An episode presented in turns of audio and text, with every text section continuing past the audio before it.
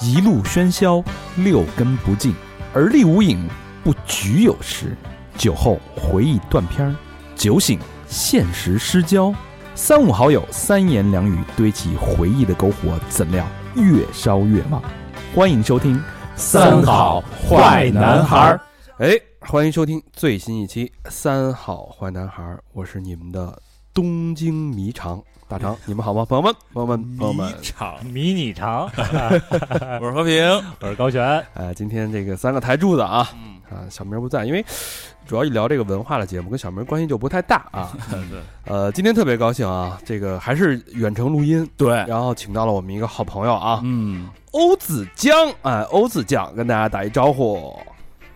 大家好，我是欧子，对，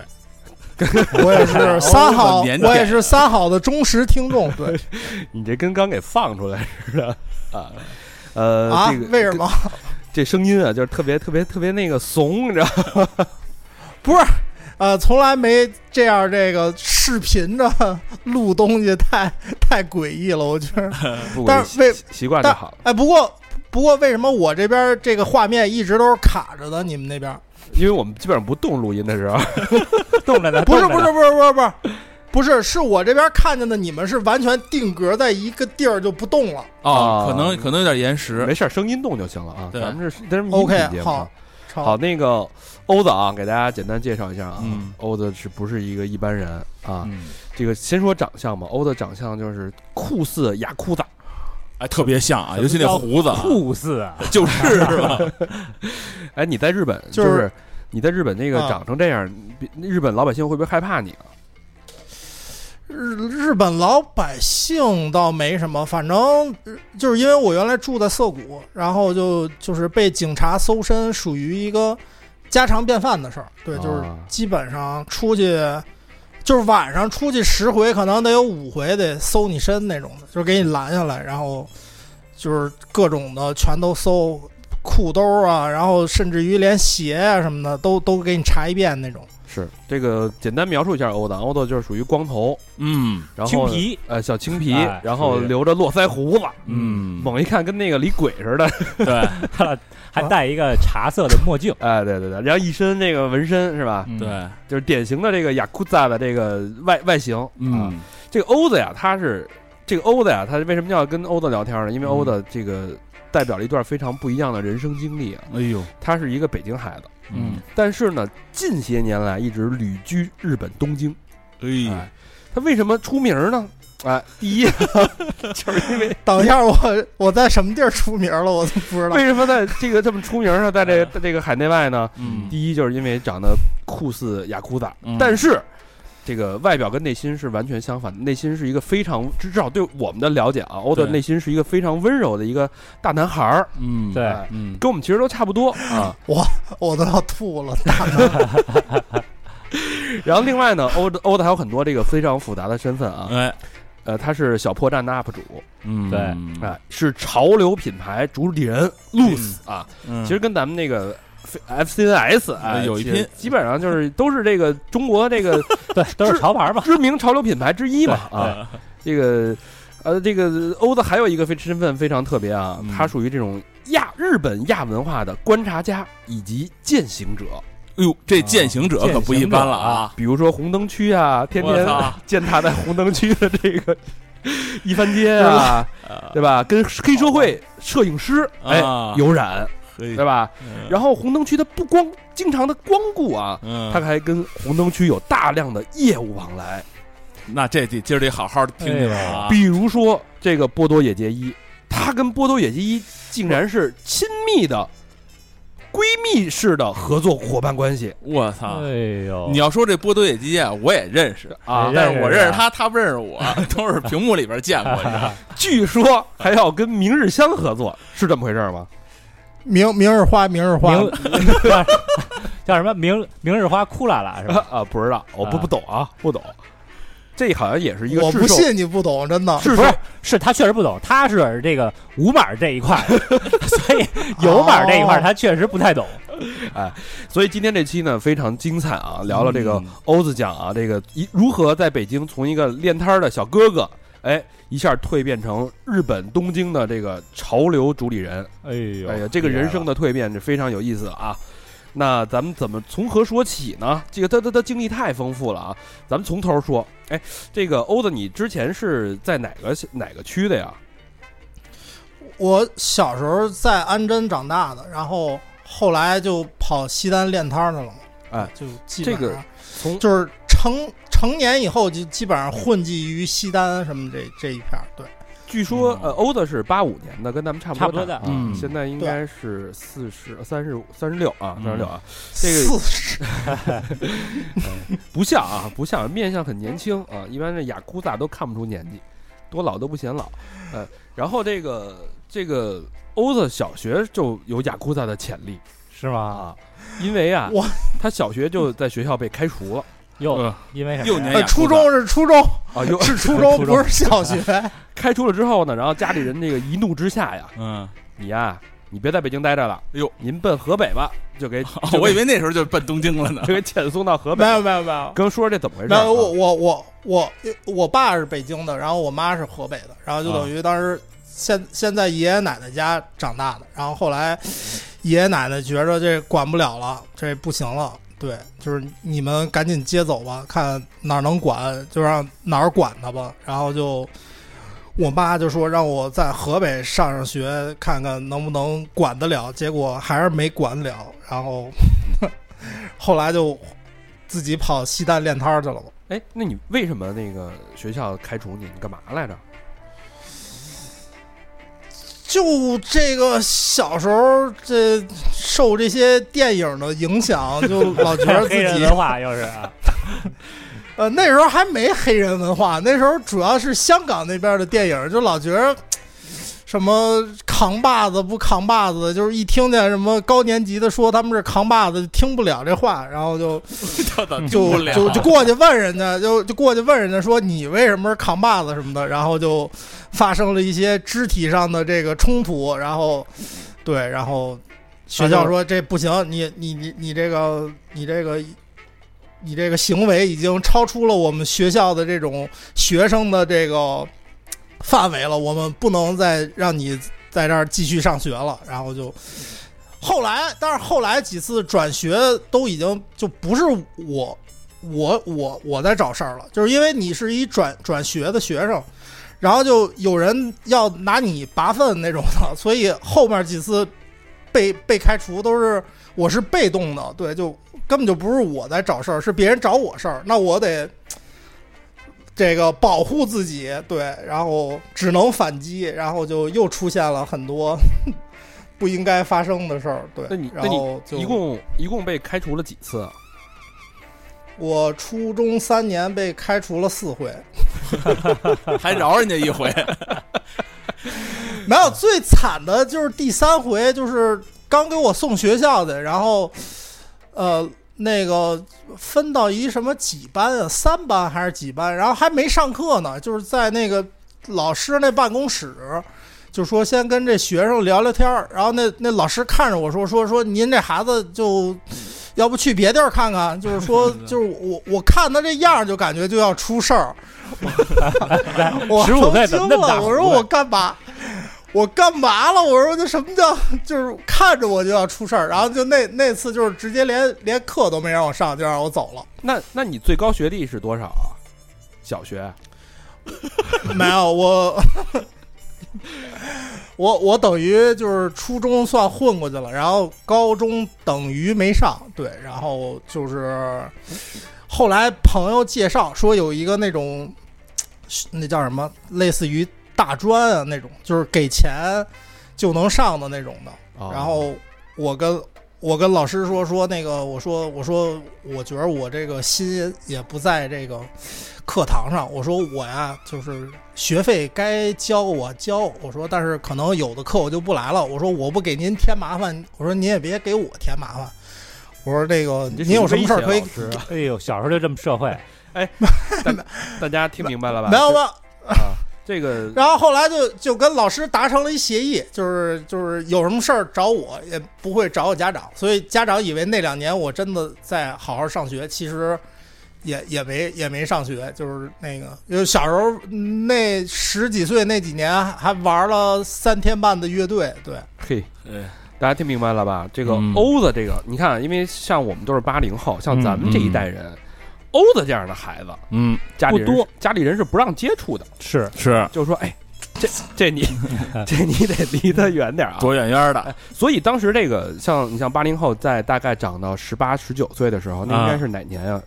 呃，两两千两年千左右初嘛，两千年初的时候，那会儿特别流行什么？流行这个练摊儿文化。对，练摊儿文化，大家这个现在年轻朋友，大家都是这个网购啊，没有这个概念啊。嗯其实最早动物园儿几年前拆之前，那就是最那个练摊儿的鼻祖，对对吧没？错那属于对嗯批发市场，就是好多好多小摊贩都在动物园儿练摊儿。嗯然后，但是呢，在北京这个地界儿最牛逼的一个练摊儿的叫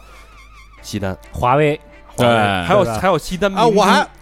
嗯我还不是华为，我是在七十七街，啊七十七啊街，确实吸引也人牛逼，对嗯七十七街现在的这个概念就相当于现在最潮的北京年轻人去的地方。嗯其实当时好像这个华为啊，华为七层八层属于这个高阶，对对对对？吧？High street, high fashion 。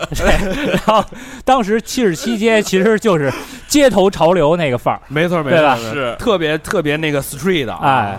s t r e e t wise 那种。 然后呢，一般这种啊，呃，反正我知道这么一批，然后就是家里这个学习不好的这个、嗯这个所谓的坏孩子吧，嗯，然后家里说：“我哦操，这孩子也没出路啊，是吧？长这样，你说你搁哪儿哪儿也不要，你这样练摊儿去吧。”然后哎啊家里出个钱去什么，有钱点儿呢就去明珠、去华威，是吧对？没钱惨点儿的呢。就去七十七街，哦欧子就是属于混七十七街那一票。嗯对，当时怎么想到去做做练摊儿啊？是怎么回事儿？就那时候刚一开始玩乐队嘛，然后玩乐队的时候以为那个就是嘖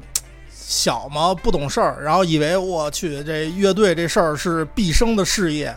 然后等那个过了两年多，然后乐队有人相继退出了，然后嘖就是大家可能因为现实问题就上班的上班什么的。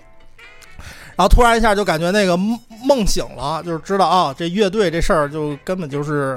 嗯就是你自己的一个幻怎么说，就是幻一厢想情的愿东西吧。嗯，对对对，就是你不可能拿这事儿去当一毕生的事儿那种感觉的。嗯然后后来家里人就说：“那你这干嘛呀？你这个你说玩乐队说的天花乱坠的，说你们怎么怎么着，怎么怎么怎么着的，结果你又不玩了，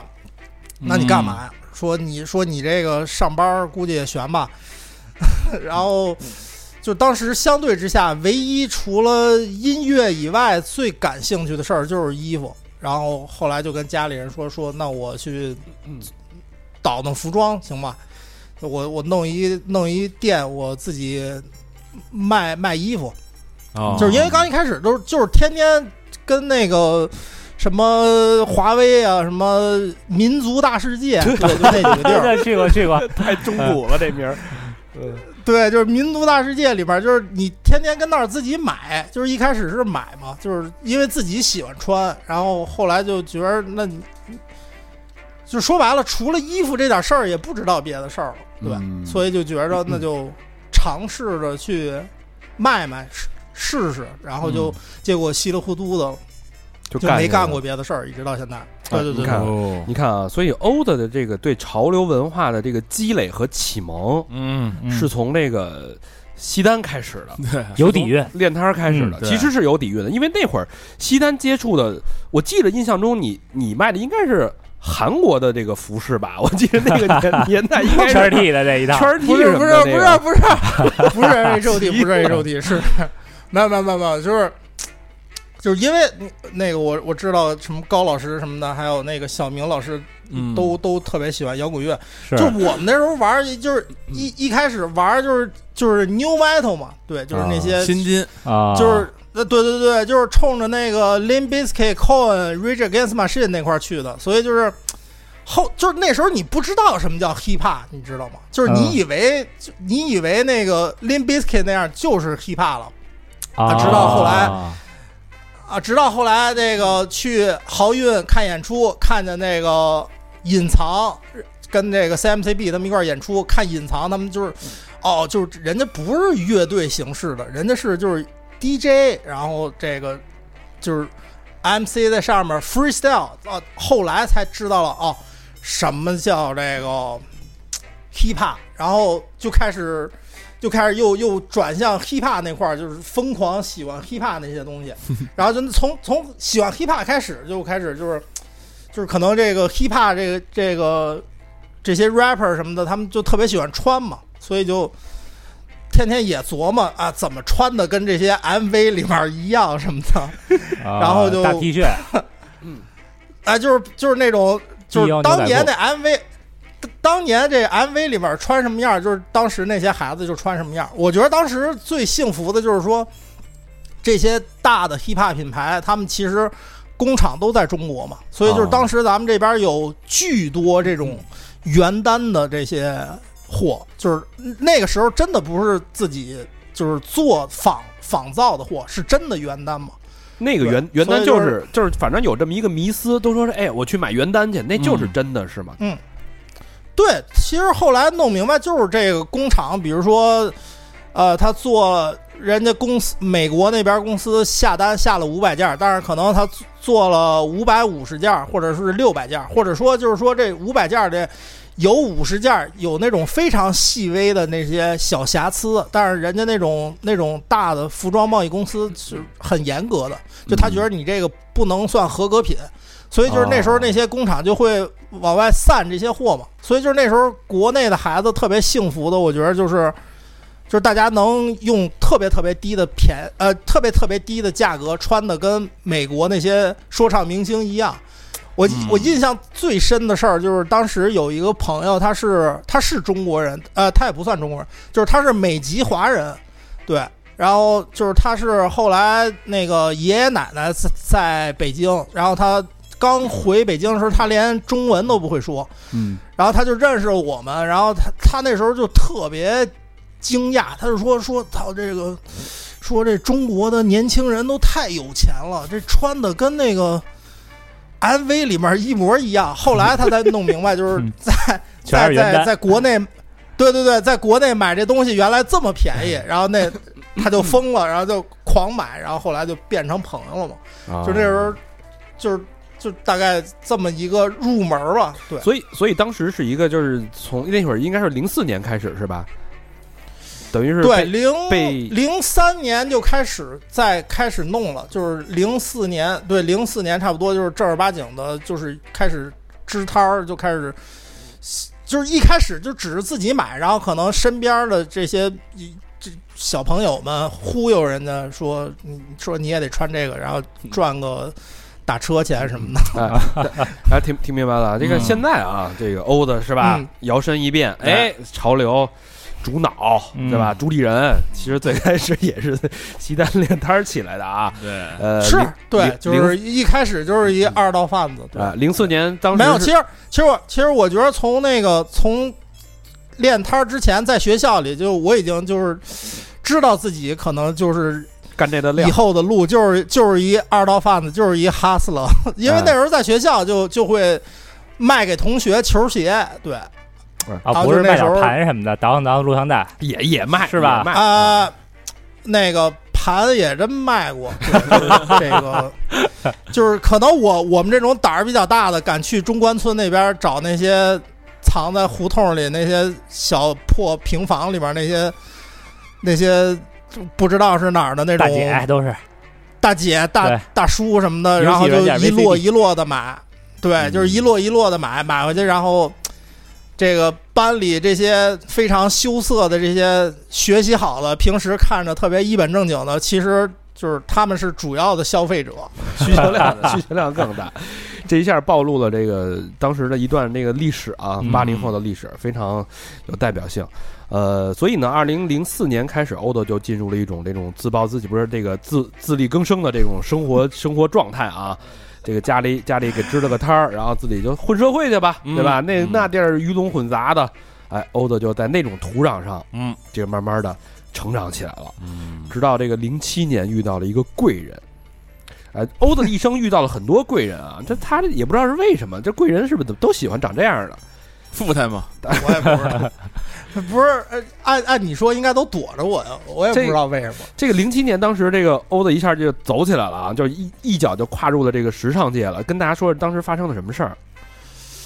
当时是就是那个，当时就是还是练摊儿阶段，然后本来生意就是非常平平，结果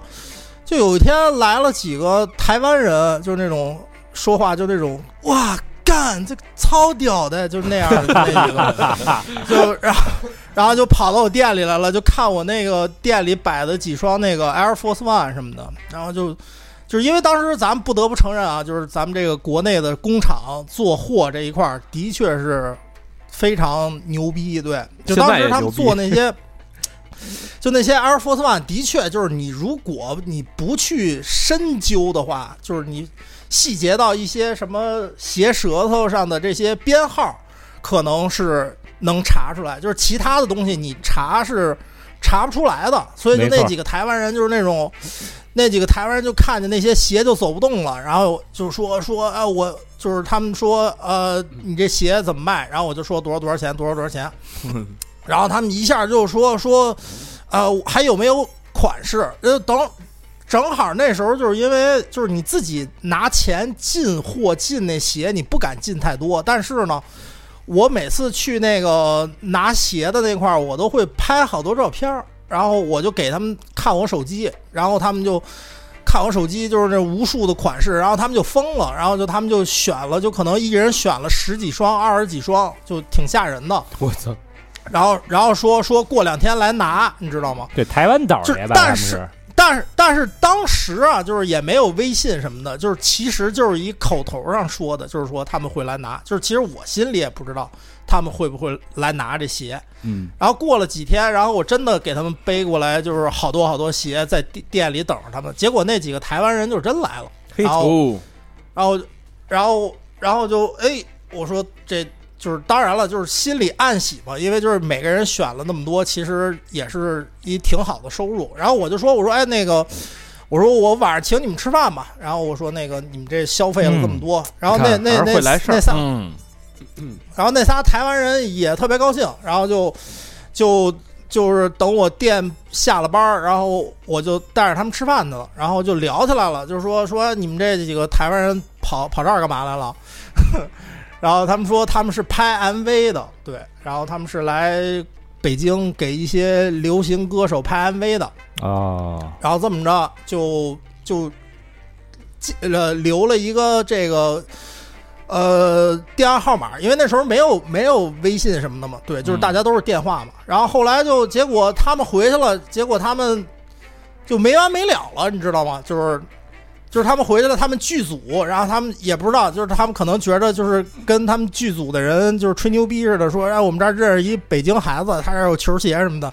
然后就直接把我叫到片场去了，然后就开始他们那些剧组，就是整剧组整剧组的找我买买鞋、买衣服什么的我去，发了家了这啊个这个，啊、对，就是其实那那段时间，就是等于靠着这些港台的剧组，我赚的收入要比我店铺赚的至少多十倍。对，哦，那那也就是说，当时那些港台的所谓艺人、大经纪公司的导演，这逼大哥嗯穿的其实都是咱国产的 Air Force One，呃，我就这么跟你们说吧，就是我我见过几个，就是当时有几个艺人找我买过鞋啊，我能说他们名字吗？你说你呗，能说没问题对。啊，来，就是就是这个这个不会，到时候是人家什么经纪人什么来过来找咱们事儿什么的。没事，我们打打遮盖一对，后来可以处理，后来可以处理对就是我印象最深的就是什么什么五 张，哦然后什么黎哎呦，啊、幺，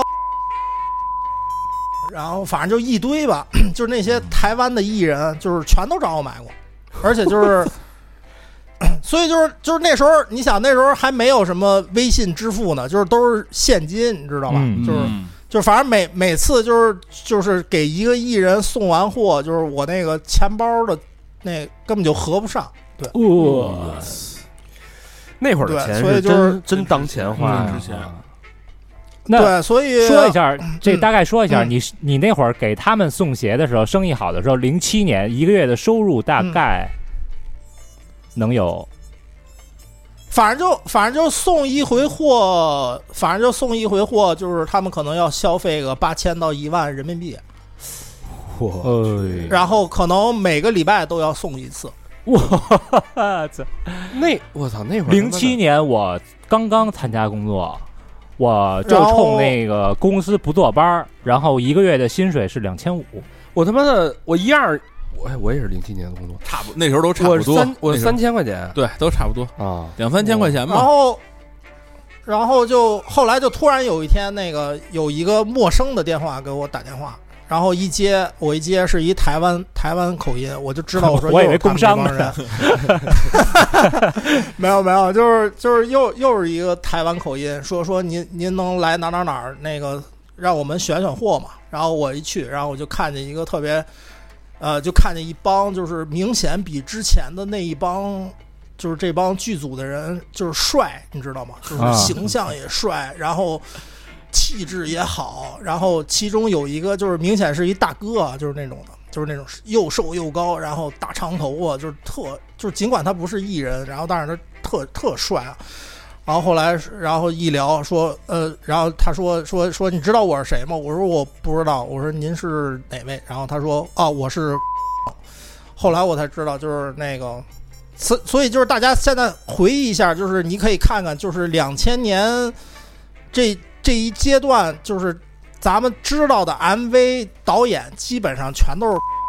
是哦，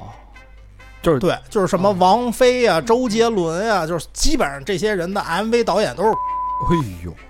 明导后来就对，然后然后就他就买巨多，就是他就是别人那个量的五五倍那种的，知道吗？对，然后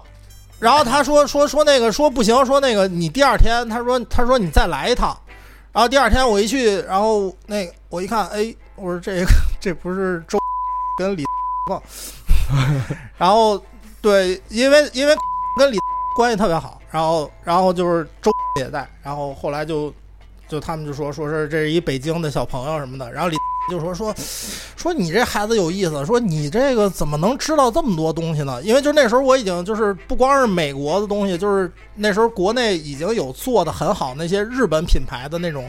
那个是做货，那个不是真的，对，就是日本这些李元素品牌的这些做单，就比如说什么 Undercover 啊、Number Nine 啊，啊，就这些东啊那西时候就就已经有有了。对，然后然后李就就特别喜欢我，然后后来就就他们老找我，就那段时间，然后后来就就是可能这钱赚的差不多了，就一下就就膨胀了，就是有点不知道自己姓什么了，然后就说说操，说要不我们自己也弄一牌子，然后就跟他们聊，然后 就是我先是找的最一开始认识的那三个人其中的一个，他是就等于在台湾算是就是做电影跟 MV 美术的一个就是最好的美术吧，就那种。嗯，嗯，啊，他叫查，然后我就跟他聊，因为他特别喜欢日本，就是特别喜欢李元素这些品牌。然后我说我说那咱们能不能一块儿弄这事儿？然后他就兴趣特别大，然后就我们最开始我们就在一块儿商量，从名字啊，从 logo 啊，什么所有的这些。后来我们就名字也定了，logo 也定了，然后第一批产品也做出来了，然后后来就那正好那个节骨眼儿，然后就等于跟李他们又叫我过去找他们，然后我那时候就只不过就是带了几件产品，我说送给这些大哥嘛，就是这毕竟人家都买了那么多东西了。嗯，然后他们一看说说说这是你做的，我说对对对，然后他们就说说说行啊，说说说那我也要入股，然后就他们就是入股了，然后就这么稀里糊涂的，呃，就成立了第一个品牌，对。哎，嗯这个品牌这个确实成立的很这个蹊跷啊，嗯，呃，莫名其妙的，因为这其实这个欧的应该算是最早期的那个微商了。对你琢磨去吧，对吧？就是说， 就是对吧？对都对是对，就是那时候那些人选选选球鞋什么的，就是看我手机，对，哎然，后我那时候啊用一个那个索尼爱立信那个这么拧的那个，嗯，就这样一拧，然后那屏幕巨大，然后那个那个照相那个清晰度特别好的那个手机，所以我照的全都是球鞋。然后他们就基本上每次看球鞋都是看我那个手手手机的那个照片儿。然后那时候就是因为自己也没上过学，就是人那边一说说说那个你那 catalog 在哪儿，我他妈当时还说我说什么 catalog 说什么呢？ 后来才知道这 catalog 是目录的意思。 啊，那啊那对那那会儿嗯卖这些，比如说做货呀，包括这些国产的这些鞋，它有没有风险啊？就是有没有工商查什么的呀？没有，所有人都在卖，就就是我知道的大，基本上大家都在干这事儿。这是一一段那个历史啊，对就是当时是对一个历史的一个然问后题。啊当时然后一直到什么时候？我想想，零八年还是零九年吧。嗯，然开后始听说给我们给我们供鞋的那个，就是做鞋品质最好的那块儿，那那个老板娘进去了什么的，全被我们抄了啊，才我们才稍微有了一点意识，好像这东西是有问题的。结果结果那个老板娘可能过了半年，就一就又回来了。我们那时候见了老板娘，还说说说姐没事儿吧？这姐还说没事儿，说那拿吧，就是选吧， 就是那种。所以我们也不对，这个事儿肯定是违法的啊，这个是咱们要说一下啊。呃，这个后来这个阴差阳错呢，这个欧斗就成立了一个品牌，这个品牌呢，当时是在开店的地址是在隆福寺是吧？对，在在龙寺东寺，对，隆隆福寺也是当时是北京的一个潮流圣地了。没错嗯没没错错，那个当时很多年轻人，那那会儿隆福寺现在不是在在复兴吗？嗯，对，但当时隆福寺火到什么程度啊？就是跟逛庙会似的，就是一到周末车水马龙，你根本进不去，就就那一条，就那一条，这叫东西趟的那那条街，没错你根本穿不过去，就人人多到那个程度。那那按理说这个牌子当时应该不错呀，零七年就开始做，那后来，但后来好像不是特好是吧？做的，因为就是当时就是因为这个这么倒货，就是倒的太爽了，就给了你一种假象，就是你觉得这个事这事儿，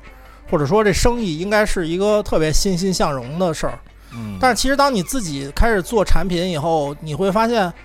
呃，你才明白就是弄品牌跟倒货的区别在哪儿吧。就是说白了，就是你如果品牌，就就这么说吧，就是比如说 Supreme，Supreme 在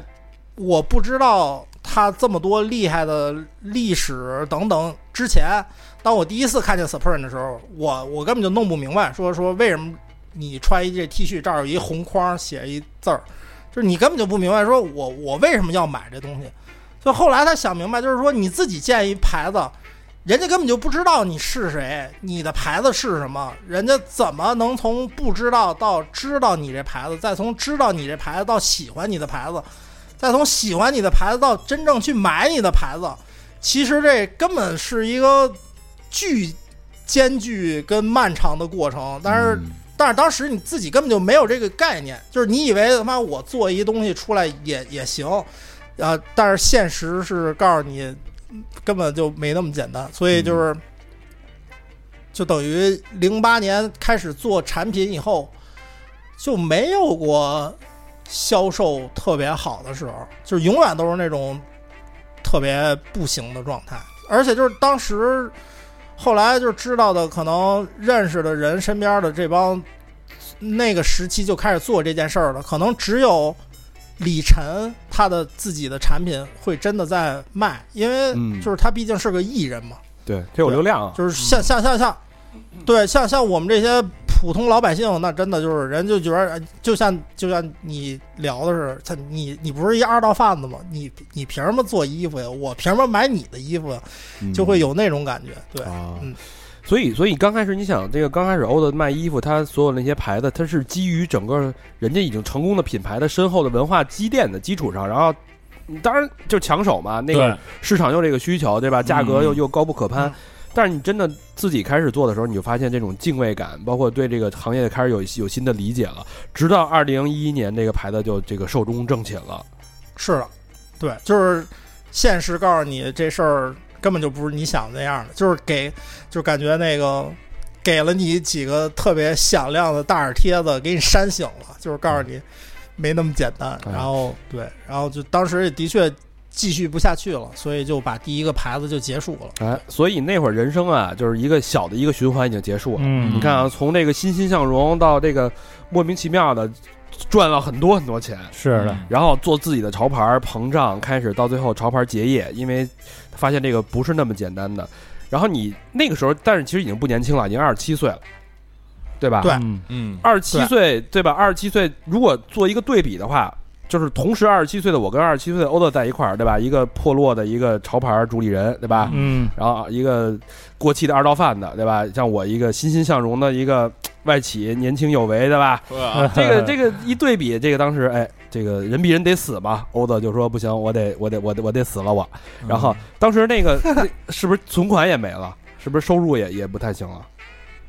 对，就没就没了，就等于那做牌那两年都都给都给折腾没了。对都给扔进去了啊！所以那个时候啊其实是一个人生低谷期，对吧？对，特就是最低谷吧，就是就是你原以为自己就不不会再低了，结果发现还能更低， 就是那种就低到最低了。对，那你当时有女朋友吗？没有，一直就没有，没有固定的是吧？对我现在也没有。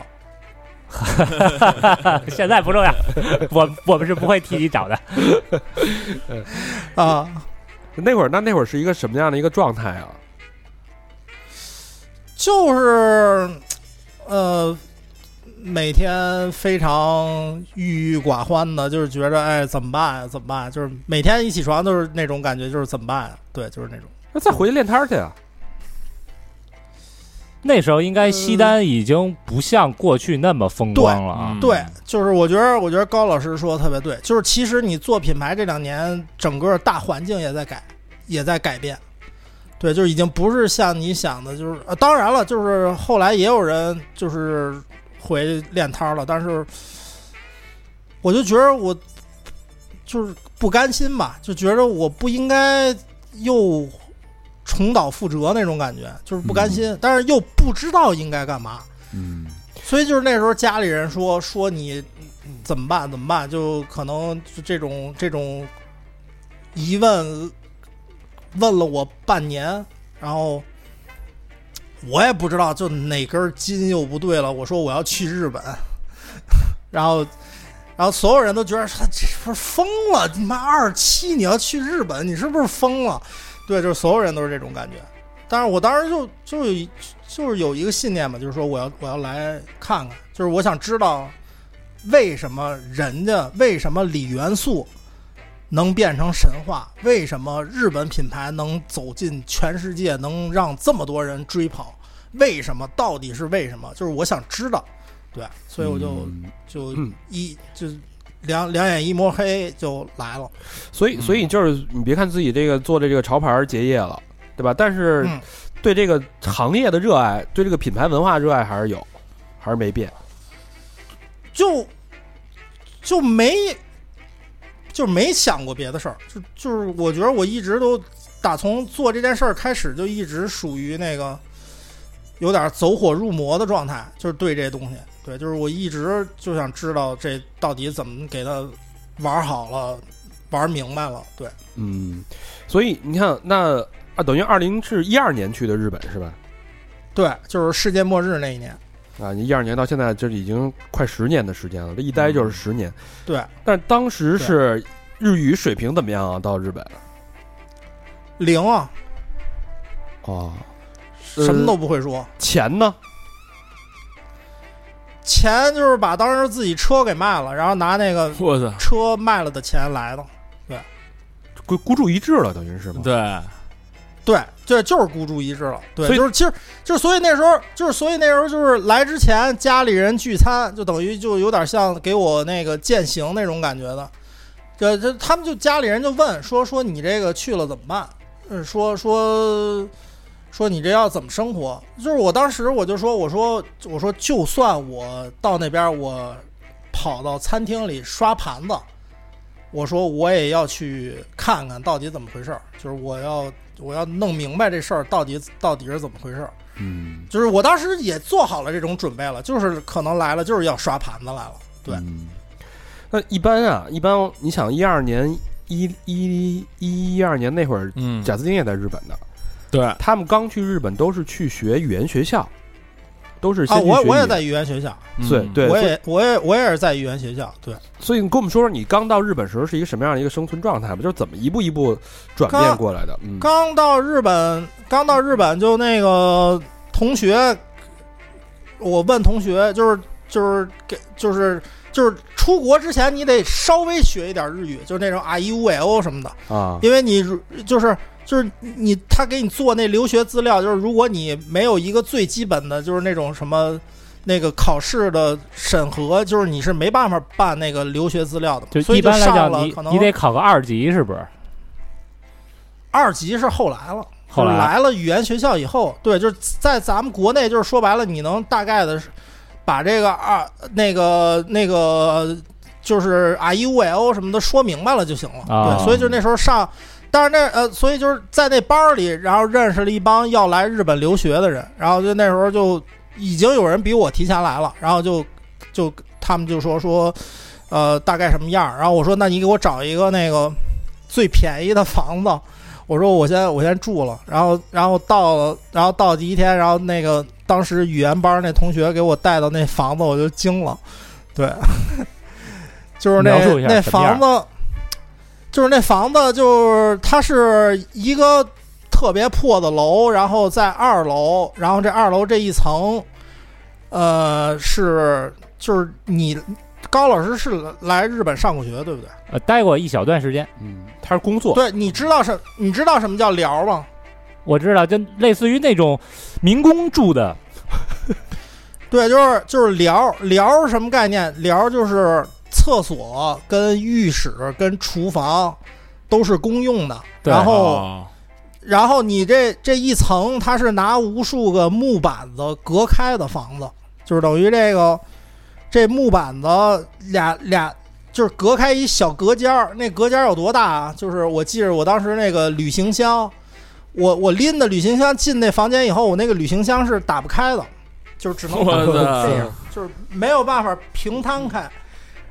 然后这个房子里除了一个衣柜，还有一张床，什么都没有。然后这个这个这个隔开的板子上面是通的，所以就是旁边的人如果打呼噜，或者说他们在打电话，就感觉跟你在你耳边儿打呼噜、打电话基本上没区别，就是这么一我个操状态。那那一般人到那儿就就回去吧，走吧，扭崩头溃吧了啊直，接啊看看得了呗。是这对不行啊，这地儿。你你当时什么心态啊？反正就是刚刚住进去比较崩溃，但是我我我把行李放下，我就直接奔元素了。就是我到了第一天我就奔元素了，对，干嘛然后啊谁啊到了元素我。到了元素，我就冲到那个 Supreme 跟 Neighborhood 店里去了，然后我操，就一看就是就惊了， 就是说操你，就是一下就明白，就是你之前自己在干嘛呢？你自己弄牌子，就是你这对，就是那种感觉。就当时当时其实那元素应该是日本东京的潮流的中心了。就对当时当时那种，你想你那会儿在国内，从零四年到一一年也有七八年的积累了，对这个潮流文化也嗯多少会有、嗯有一些理解，有自己的认知。但你到了日本之后，你嗯觉得这些东西对你的冲击大吗？就是我觉得当时在国内，就是可能你就是当时那个台湾那帮合伙人，他们也给我带了好多就是国呃日本的杂志，比如说当时的 Smart 就是特别火的，嗯，嗯，然后然后那些什么 Bape 的年册呀、Spring 的年册呀，但是你来到真正走到元素里边以后，你会发现。因为那时候网络也不发达嘛，对吧？当时也没有这种什么自媒体，或者说你能有一个视频给你大家完全全方位的看见啊，这东西到底是长这样，这条街是这样的，就没有这些东西嘛。你最多只能是看看看看杂志，然后在网上找一些图片，仅此而已。就是，所以我觉着，在国内那几年看见，就是可能，如果这是一扇门，可能那个门就开了这么一缝儿，然后你在这缝儿里稍微看看了两眼，嗯然后等看了个来了以后冰山一角是这个门，这门是真的打开了，你是真的看见这门后面是哦什么了，就那种感觉。当时是不是特别兴奋的一个状态？对，就是我我我我我可能就是这两年，我觉得从一六年以后，我才没有那种兴奋感。在一六年之前，我去很多店铺，然后参加很多这种品牌的活动的时候，我都有兴奋感，因为就是就是可能你今天去一家店，它就又能颠覆你好多认知的东西，就是因为你原来真的不知道哦，世界上有这东西，或者说哦这个牌子，或者说这个设计是这么玩儿的，就是那种感觉。对，哎，那个我有一问题啊，就是那你是嗯怎么开始的？你看啊，你日语也不行，然后呢，你又没钱。一这个，嗯因为我知道，就是日本那些潮流店铺的主理人也好，甚至店员也好啊，其实也都不是嗯嗯特爱搭理人。然后呢，啊嗯，这个你又是一个中国人，你怎么跟他们认识？怎么开始跟他们有交流的呢？嗯，就是刚一开始，就是呃，那时候已经就是开始有代购的这个苗头出现了，啊，所以就是我等于还是到那的，还是那等于套我路对对啊是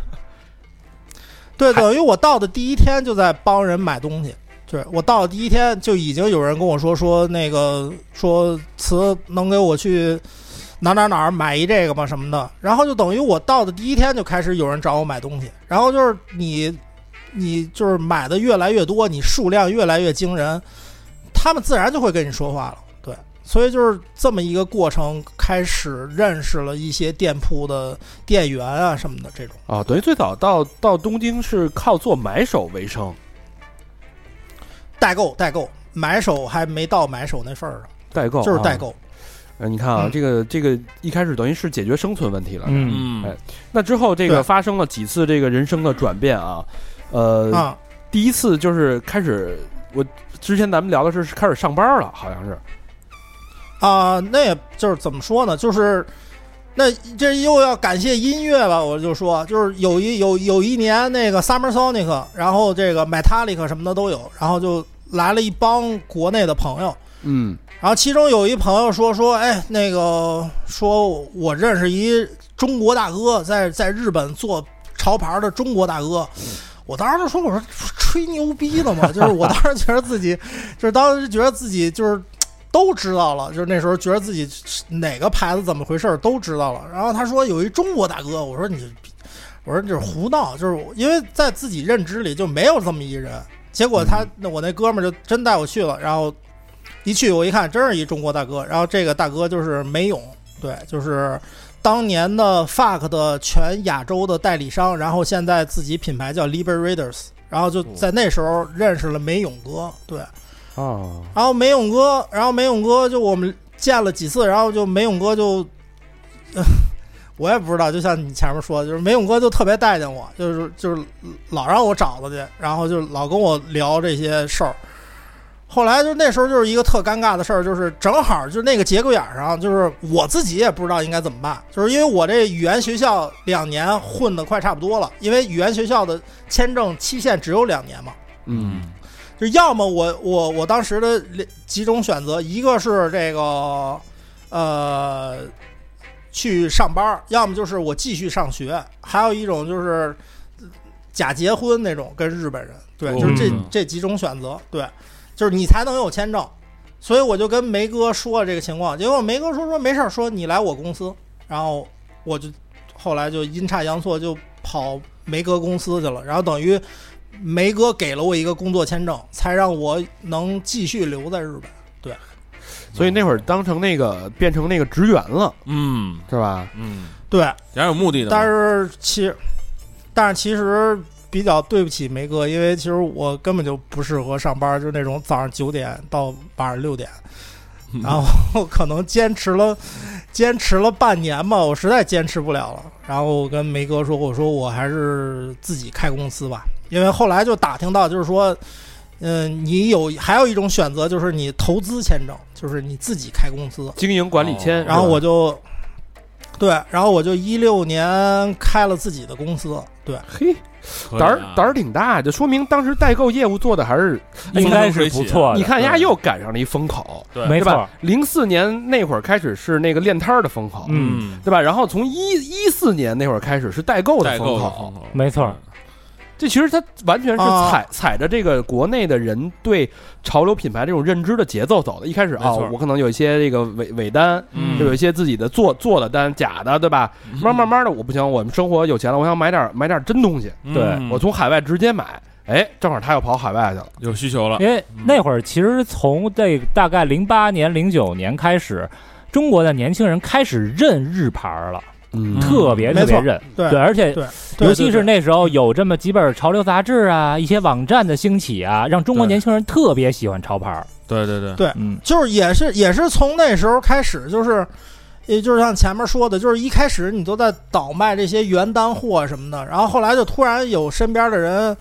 然后出现穿一身贝普，然后跟你说，操，这贝普这 T 恤啊，就是你想想零七年、零六年，他说这贝普 T 恤，呃，一千五人民币啊，这贝普的帽衫一万人民币，就是你当时就疯了，你说对，没错儿。这不是胡说八道呢吗？就是这怎么可能一个，就是怎么可能一个帽衫卖一万人民币呢？所以就是那时候你就已经开始对日本有一种那种就觉得我操，好像日本这一块儿特别牛逼，但是是一个非常模不糊的一清个概晰念、啊、的那种理理解，就是你只是单纯的觉得好像人家那块儿特厉害，嗯，就仅此而已。但是你怎么厉害，为什么厉害，啊，的确是来了以后才知道的。对，嗯，其实你说他他这个这两次哈都踩在风口上，我觉得可能有一小部分运气的原因，但是其实更多的是他本身对这件事儿他专注，对他比对其他我们普通人嗯好像意识要早一些。对，其实其实他嗯他是他无意识的，我反而觉得是，就是他一直在沉浸在这个圈里，他知道那块东西，他默默潜移默化的莫名其妙就觉得那东西那地儿得好得对去，就是一种本能，对，嗯就是本能对这种这种行业的这种敏感，不是有意，比如不是理性的决策，对对对，哦是这闻个着职业味的儿去 敏我感性。完全不理性，完全不理性。如果是理性的话，我肯定当时就是家里给安排的什么上班了，对，就不可能来这边了。就是哎，所有东西都是那个，就是啊、呃我想这样，然后也不想后果，就奋不顾身的就去了。对对，所以这事儿其实他，你说他这种他的决定，并不是这种所谓的一拍脑门就去了，嗯啊他其实背后有一套自己自己可能表达不出来一套逻辑，没错，嗯对，让他去了去了这个地儿。然后一六年呢，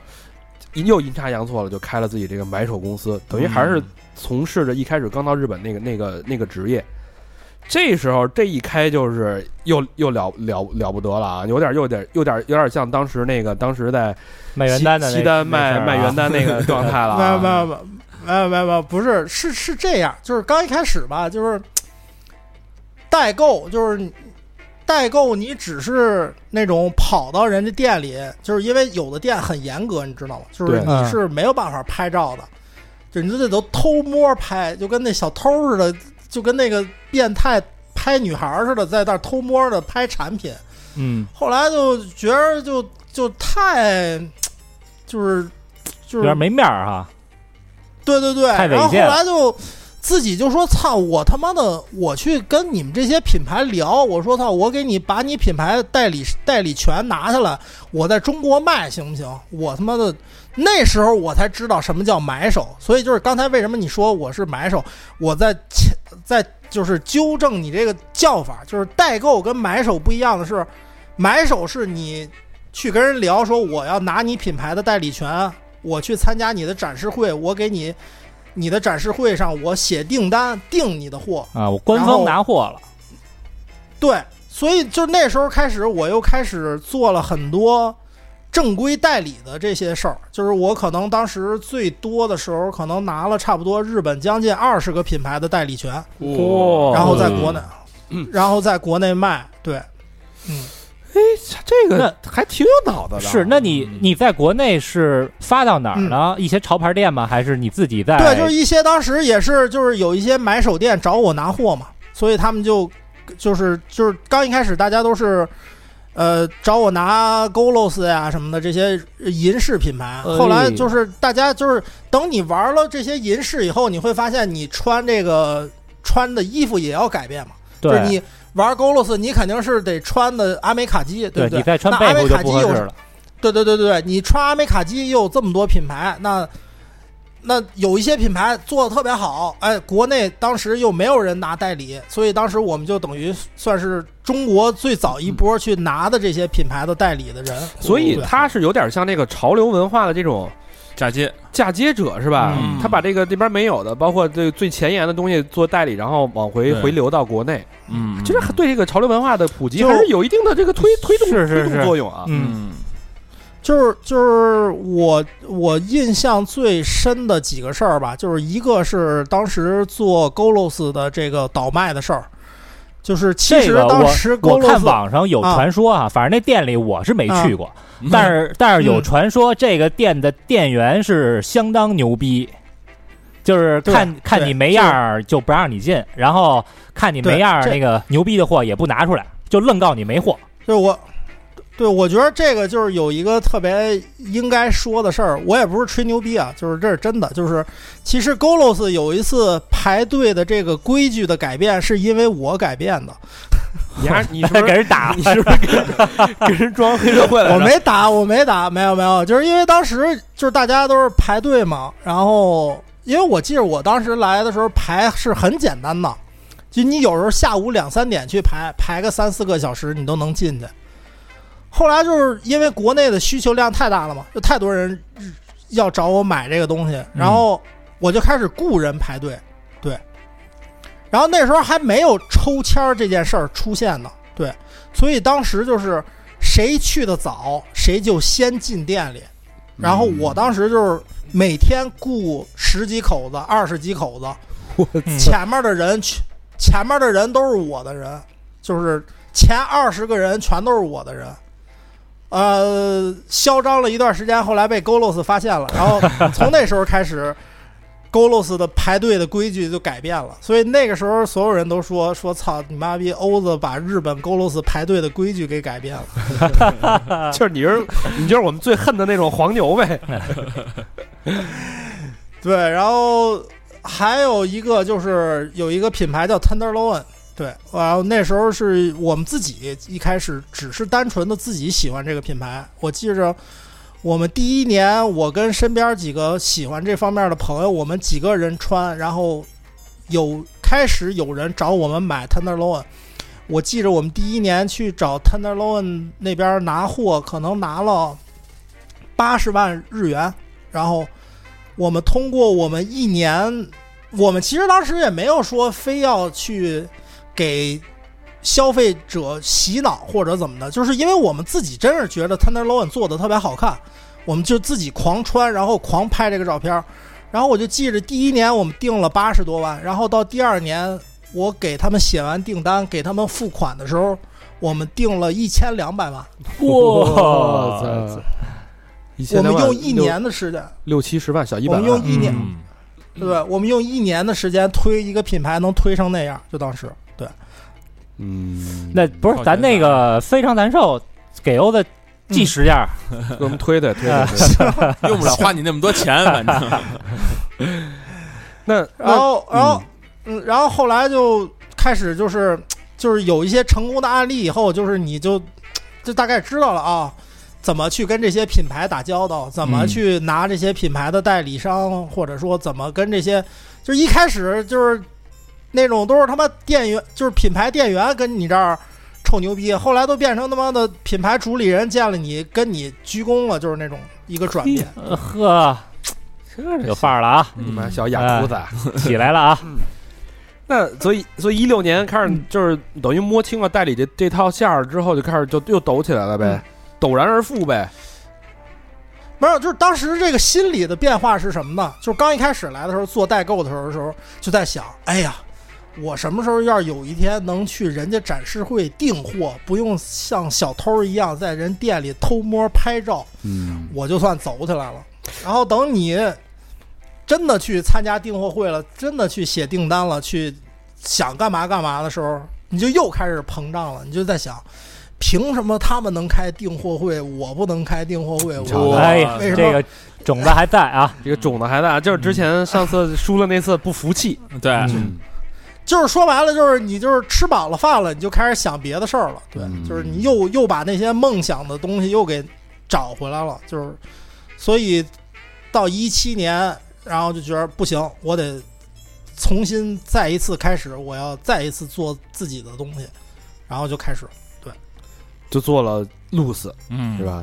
对，对路有了 Loose 之后，才有后续的一系列。这个咱们刚才说到了这个，呃，东京米子，呃还有那个跟波多野结衣那一嗯那一套系列，那那这个这两套都是我我个人非常非常喜欢的。然后欧子还给我寄了一件跟波多野结衣的这个联名款，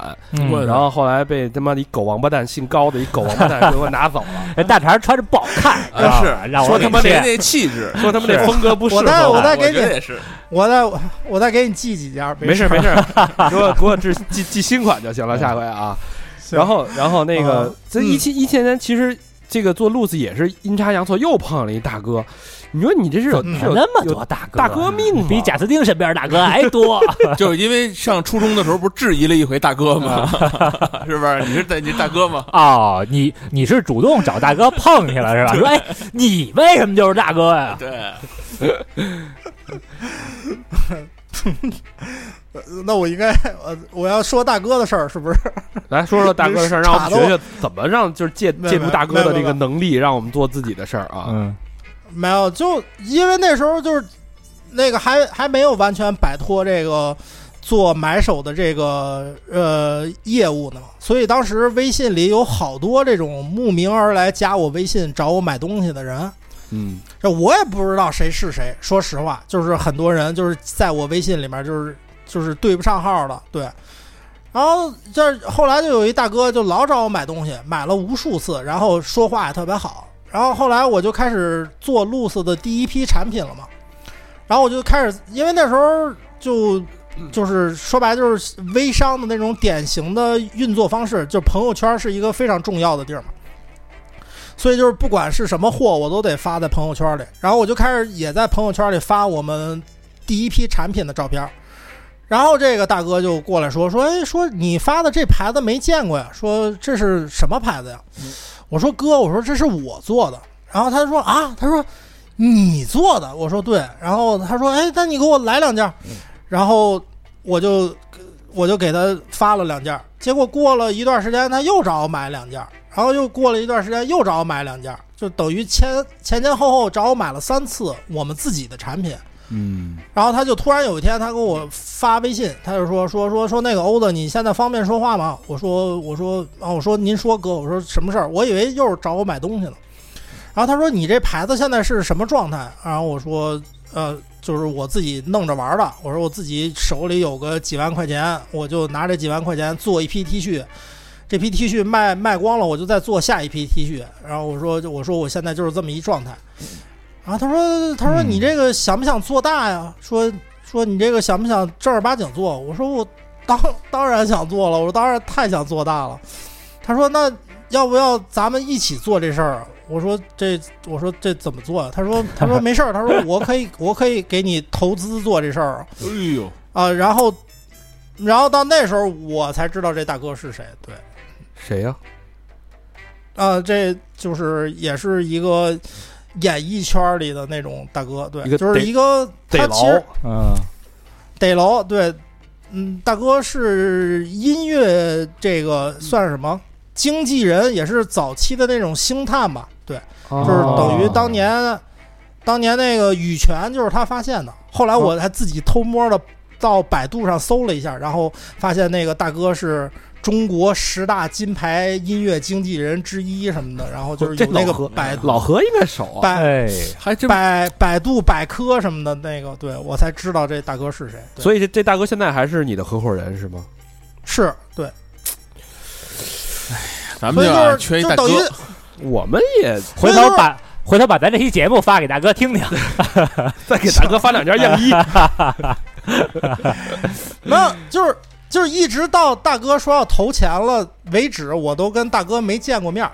对，后来哎呦我操大哥，哎，后来大哥才说说说说你回趟北京吧，然后我就飞回去了，然后见了大哥，就等于跟大哥家里吃了顿饭，然后这事儿就定了，然后就开始了。嗯，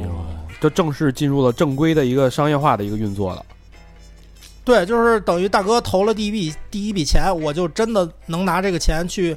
正儿八经的按照品牌那种方式，就是说，哎，春夏一个系列，秋冬一啊个系列，就是可以就这样去做这个东西了。对，嗯，呃，这个 Loose 它有一套，刚才也说了，叫新宿米子那套，为什么一开始嗯前头开头说了，说这欧的跟黑社会有染呢？嗯因为那套照片我特别喜欢，那是老魏发给我的，嗯他发过之后，我说，嗯哎呦，你看人家这个这个洞察是吧？这个这个感觉，他那个人物的那种关系、压抑的背景，嗯包括这个名字这一套，我都我觉得我都都特别喜欢。然后，但是那嗯个摄影师呢，其实是一个韩国人，对吧？是的，他不是一个日是的日本的黑社会，但是那个那个韩国人据说是有背景的，跟大家说说这个这个这个经过。他也不算是有背景，我觉得就是他怎么说，就是这就又提前提一个后面会出现的人，就是天天，对，嗯就是那时候那时候我认识天天了，然后天天他不就是拍拍照片了吗？所以对就是啊，一个摄影师他第一次天谷啊，对他第一次，对他第一次跟我打电话，就是我们俩聊，因为他要约我，他说他想拍我嘛，然后我们俩第一次打电话就说照片这事儿，然后我说我喜欢的照片都是像什么 Terry Richardson 啊什么这种，我说我说日本可能那个森山大道啊，我说还有一个就是拍那黑社会的，拍的特别有样儿。然后他说：“哎，是不是什么新宿米子啊？我当时都记不住那本书的名字叫《新宿米子》。我说我说就应该是是吧？我说因为我说我记着拍的都是歌舞伎町那点事儿，然后他就结果天天其实等于这之前他就做过一次梁承佑的采访，然后他就把他当时做梁承佑采访那个文章发给我了，他说你看看是不是这个？我说对对对，我说就是这个。然后他就说啊，我认识什么的，然后就这样。然后他说，他说你可以加他一 Instagram，然后天天就把那个梁承佑的 Instagram 账号告诉我了，然后我就加了梁哥的 Instagram，就是加完了我就给大哥发了一私信，我说我说我说我特别喜欢您的照片儿，我说那个不知道有没有机会能跟您见一面什么的，就刚一开始只是说见一面这种感觉的，对。然后结果他就特爽快的就答应了，然后就出去见面去了，然后就就约在那个西那个歌舞伎町见的。嗯，到见的为止，他都没问我是干嘛的。 然后最最乐的就是我说我请您吃个饭吧，然后我们就到餐厅吃饭去了。然后他就拿出来相机了，他就要拍。我说哎，我说那个，我说您 这是？他说，拍是吧？以为大哥说然后你他说你啊不，就是北京帮的吗？ 啊然后他说他说我以为你们是要找我来拍照的。啊我说以不为是不是，果然要把你当成黑社会，就是北京帮吗？我说不是不是，我说我说那个我不是找您来拍我照片的，我说我我是做衣服的，对。然后他说哦，他说你这他说你这太他妈像那个歌舞伎町这一块儿的。啊， 当时我还有一哥们儿，你知道吗？就我还有另外一哥们儿跟我一块儿去的。然后我那哥们儿是一个模特儿，然后他一米八五，然后就是大长头发，然后穿了一个那个皮草大衣，就是我们我我穿的是皮皮衣，然后就他就真以为我们俩是什么哪个什么社团的什么的，我说不是不是，我说我说我们是做衣服的，我说我说因为我太喜欢您的照片了，我说有没有可能用您的照片来我们来做一次衣服？结果就是那那个那梁哥也是一特特轻的一大哥，就是也没有合同，什么都没有。他说做没事儿做没问题做，那那我们能发点梁哥的照片在这个公众号吗？咱们这期节目的嗯，没问题。他 真的，就是他人真特别好，真的就是特别好一人。然后就这样，然后就等于没有任何那种很官方的这种方式，我们就决定做这件事儿了。就等于吃完饭当天，第二天他就给我邮箱里把他那些我选中的那个照片儿给我发过来了。嘿哎呦，嗯，然后后后来我为什么对这个印象特深呢？然后后来我看那个、欧子有一期 B B 那个小破站的一期视频，嗯然后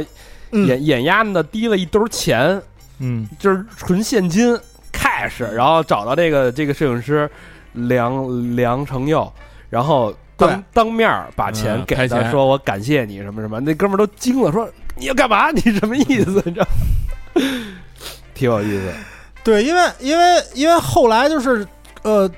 跟他认识以后才知道，就是让我觉得特别难受的一点，就是梁哥拿了日本摄影最高的这个等级的奖项，那个土门奖，他拿他是唯一一个拿土门奖的外国摄影师，嗯嗯就是在之前没有外国人拿过土门奖摄影这个这个奖的，他是唯一一个外国人。就我以为这样的人应该就是活得特别好，你知道吗？就我觉得啊他是一个艺术家，他是一个 artist，对吧？他已经不是单单的摄影师了。嗯结果后来了解了以后，才发现就是其实梁哥活得特别惨，就是他为了生活，他可能有的时候要跑到酒店里去给人做那种换酒店地毯的工作，哦哦，这也相当苦的工作。对，对，然后甚至于要跑到非洲去当这种挖矿的工人什么的，我操！那哦他对，在就是让我就让我特别难受，就让我觉得就是为什么就是他拍照片拍的这么好，他的作品受到这么多认可，然后到最后他为了生活得去这样，所以我就那时候做那批衣服的时候，我就想就是我一定得让他赚点钱，嗯对我觉得可能跟日本对当日本的文化有关，因为你在你记录的是这些所谓的底层人或者黑社会边缘人的这种生活，他没有太多的可、嗯可变现和商业化的这个、哎对，这个途径，也是日本那样一个嗯保守封闭的一个、一个一个国度。而且黑社会嗯本身现在也这个走向落走窄寞了嘛已经，对对也对被日本嗯。社会所不齿，嗯所以可能是嗯题材的问题。所以，所以当时做那批产品，我就想，我就说这个，这个，这个产品卖完了以后，这个钱我一定要最大限度的分给梁哥。对，嗯所以就是当时我觉得，我想用一个更直接的方式让他高兴吧，所以我嗯是特意拿着现金去给他的。对，确实挺哇挺直接的，嗯，所以这一套衣服在销售上还是不错的，是吧？呃，是就是瞬间没吧，然后后来还哇出现过这种二级市场的出现。对。嘿，特别棒这一套啊。然后然后梁哥前两天我们刚约着吃了一顿饭，梁哥说因为我给他做了两期节目，然后呃新宿米子追加印刷了好几千册，然后他又因为这好几千册又赚了四十万，然后他还感谢我什么的。你瞧瞧，嗯，哎双赢双赢，哎呀，我觉得这个欧德这条路走得特别对啊。嗯这个新宿米子给这个欧德这个服装事业打开了一 一个新的一个一等于一扇窗吧。然后之后就是这种所谓联名的路子走得越来越远，越来越快，然后紧跟着就找到了波多野结衣。因为在我们印象当中，怎么能这怎么能跟波多野结衣合作呢？能能把它印到衣服上呢？嗯这你怎么想的？你怎么就那么胆儿那么大呀？反了你了还？就因为就是因为因为我我因为零八年我第一次看见 Supreme 年册的时候，当时 Supreme 的年册里就有那个 Supreme 跟那个美国的一个特别有名的 AV 明星有联名，所以当时我就说，我靠，这衣服还能这么玩呢？就是找一 AV 女优拍照片儿，然后做产品，我说这太凶了。就是当时就是零八年的时候就已经觉得特别凶了，所以就这件事儿一直就落在我心里了。所以那时候，呃，机缘巧合认识了一些这个行业里的哥哥，对，又是哥哥， 好大哥，认好大哥，认识了一些这个日本 AV 行业里的哥哥，然后我就是试探性的，我说，哎，我说那个，我说哥，这个我这衣服我想找 AV 女优做产品，他说能，我说能做吧，他说你要怎么做呀？然后我就把当时那个 Supreme 跟那个 AV 女星的那个联名的那个那些图片、文件什么的发给他，然后他就他就转交给波多野结衣那边了。阿波多野鸡那边说：“哎，这行，可以可以玩一次，可以尝试一次，从来没做过，从从来没做过这事儿。”然后就也是很快吧，就可能也就是一个礼拜就把这事儿敲定了。你当时怎么跟波多野结衣聊的呀？你说这个波我姐，就波姐，咱们嗯这个没有我我我我当时出发点就是说白了，我觉着咱中国年轻人八呃，从七零后开始，甚至于更早六零后，就是我觉得只要是男的，对吧？只要嗯是这个正常性取向的，就是大家应该都看过日本的片子，对吧？就是谁也别装逼那种的，是不是嗯都得看过，对不对？是是是，那刚才还看那我了觉得这，那我觉得这一路看过来以后，那个波老师是不是一个里程碑的人？对，对我咱们凭凭良心说，是不是？是是是，你怎么不对说话呀？你最有发言权 的人，他妈在这儿不说话，默许默我我已经沉浸在这个故事里了，在这儿笑上了。对，所以就是我当时第一个想的就是做波多野结衣，所以我当时也不知道到底能不能做波多野结衣，我只是有这么一个想法，嗯，呃，结果哎，人家那边就真同意了，就真让做了，然后啊，就签了一非常简单的合同，就是。 就是说白了，走一形式那种感觉，就是日本嗯啊这一块儿，我觉得还是不错。就是大家信誉还是比较那什么的，就基本上口头上他说这事儿行，基本上就是行了，就是那合同就是真的是一个就是一流程那种感觉，嗯呃，那个照片是是谁拍的？是咱们这天边拍天拍的的还是天对天天天拍的，天天、啊嗯嗯，对，就我当时跟天天说，我说哎，我说天天，我这儿联聊了一特大的联名，他说什么联名？我说要拍波多野结衣，就是他可能相隔了也就一秒吧，他说 拍，然后然后就就定了。我知道这个天天刚开始拍的时候，嗯丫是用那个宝丽来拍的，对，就是是的所所有的都是先用宝丽来先先去去定定嗯定一下那个那个那个当时那个想要的成像的效果。这宝丽对来那个后来都去哪儿啊？嗯，都在我家呢，都在我家呢。我们反正那工作室墙上啊，嗯有有几块空地，呃，你们你们是哥四个是吧？那我就先寄四张过去。哎呀，牛逼，牛逼！那咱回馈点儿是什么呀是我我不是，哎，回馈反你兔爷，反正 反正也也要寄照片儿。我跟小明在选别的产品，一勺会了啊。 不是你不能这么选，你说咱们拿产品互相换是吧？置换，我们这库存多着呢。是书包什么的。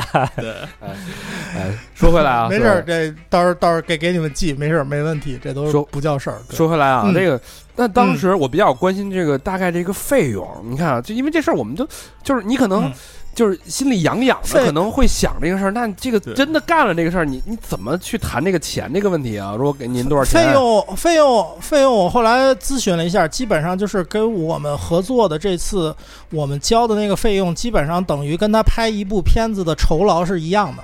哇，那对还他拿的还是挺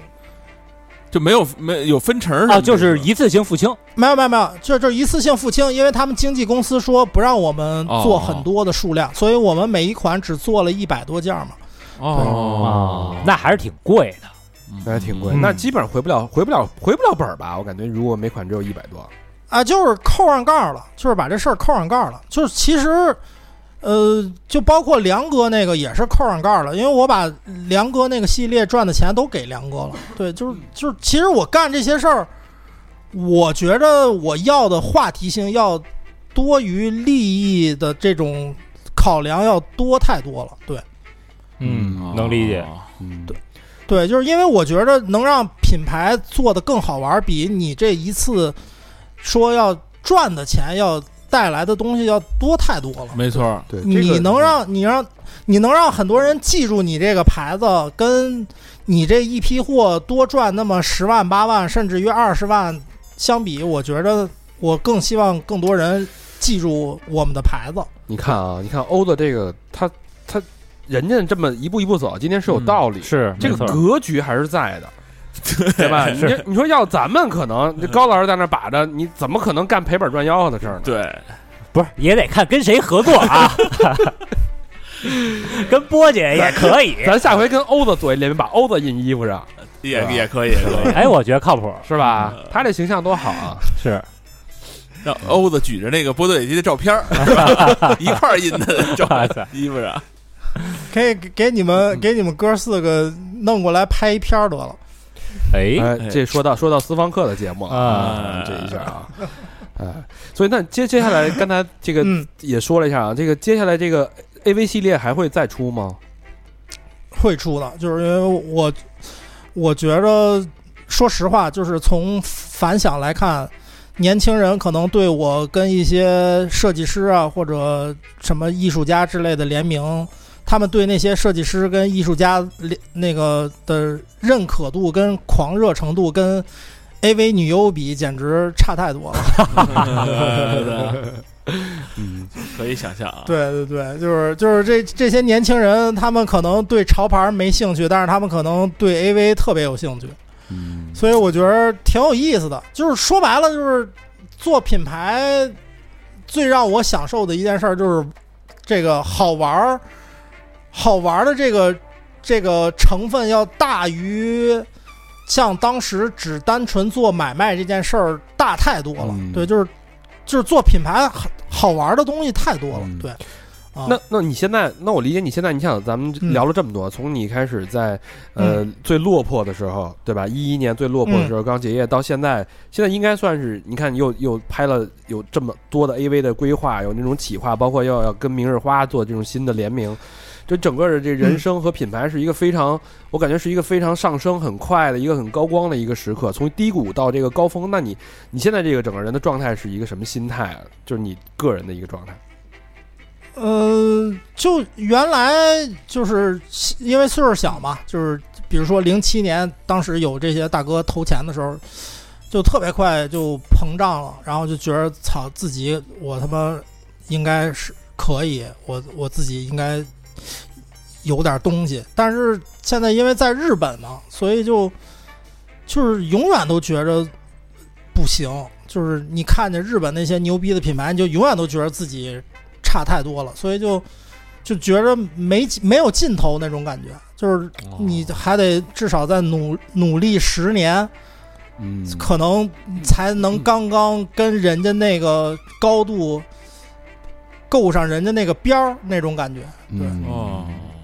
就心态反而成熟了。嗯，就是对，因为你岁数大了，因为你会发现你自己不可能再是，只是局限于满足于说啊、我我这批货赚多少钱。你就是现在我想的就是真的就是说，有没有可能有一天我的品牌也能做到那个高度？就是说白了，就是那是我现在的目标。所以如果离那个目标的话，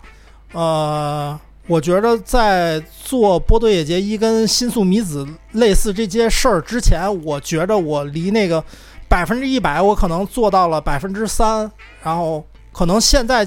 我可能也就做到百分之十，可能还有哇百分塞之九十我要去努力。嗯对，哎呦，人这个前边有目标对，就好努力，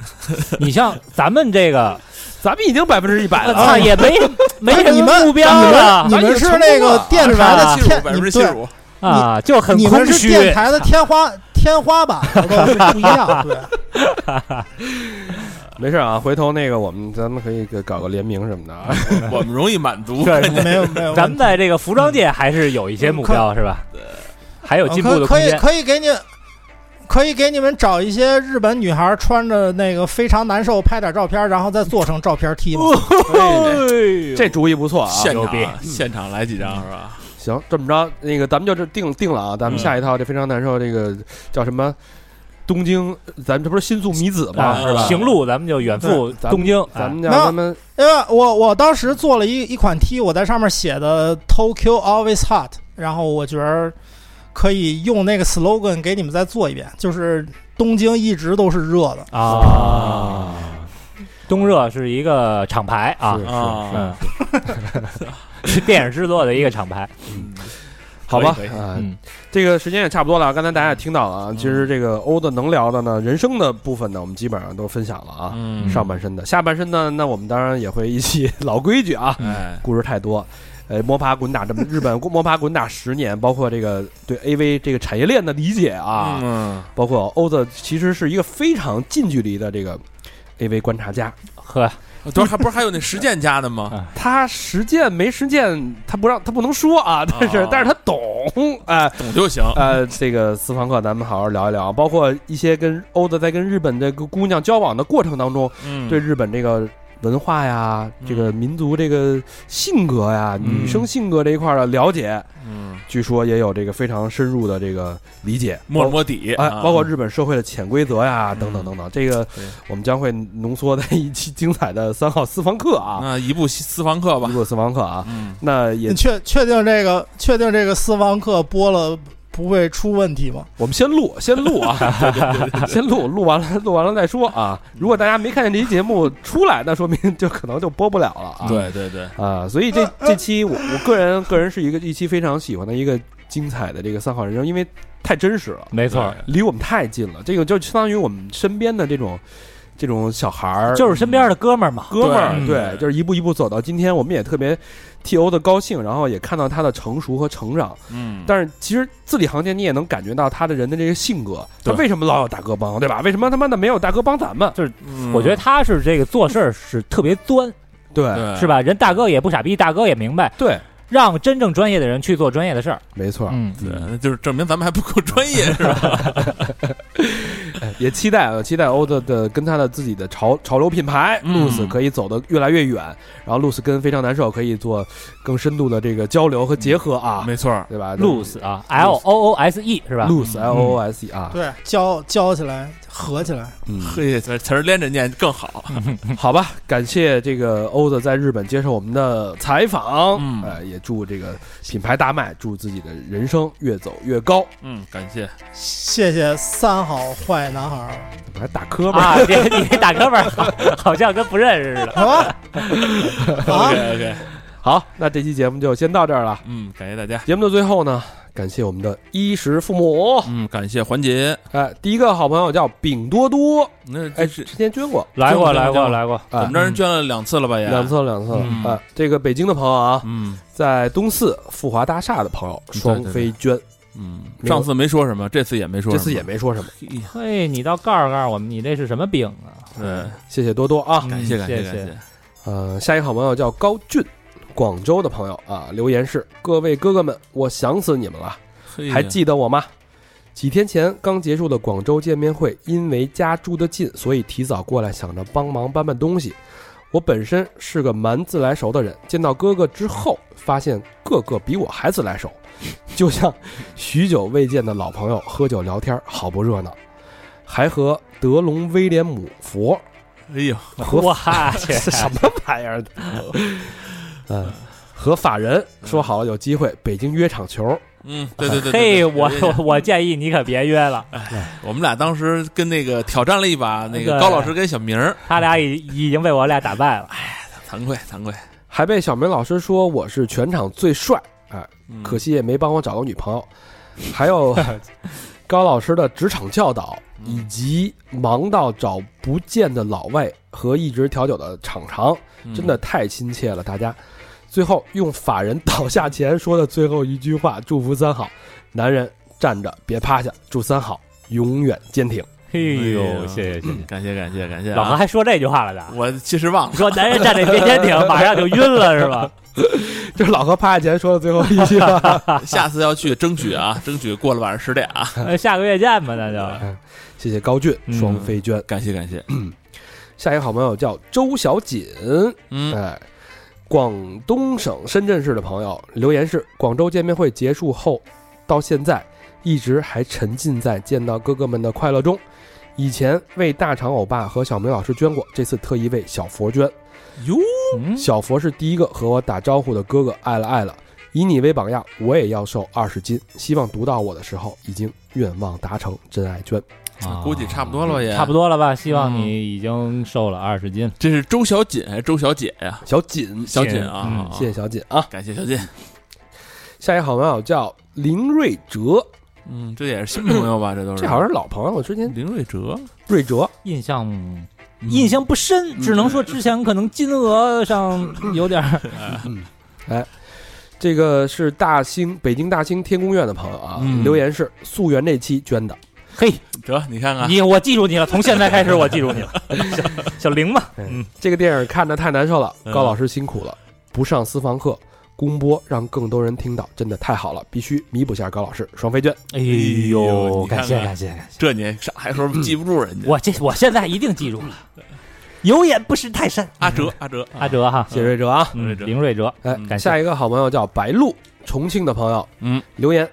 从一六年开始听播客，一路听来，现在才遇到三好，嗯，也还好，好饭不怕晚，听了几期，很认可几位老哥的三观，好的也不多说了。现在还支持在泛用型播客收听，大部分节目的好播客真不多，嗯，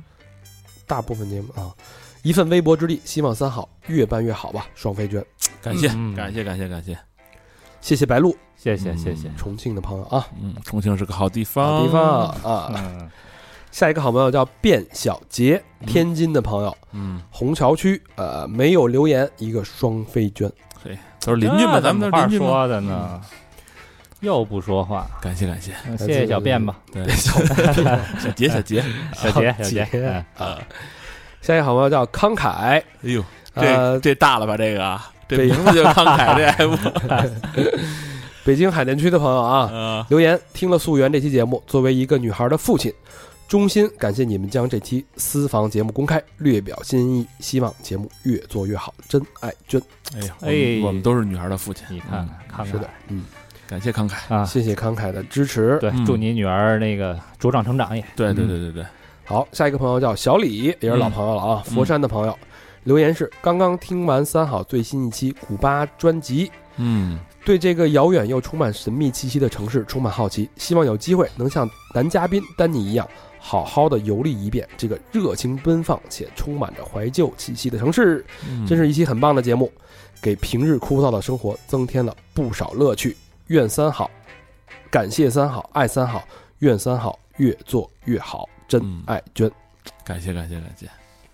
谢谢小李啊，嗯，巴西那期节目确实 是，确实不错。啊 古巴，巴古巴古巴巴，西，我操嗯，我他妈还是敲锣边儿，我还跟着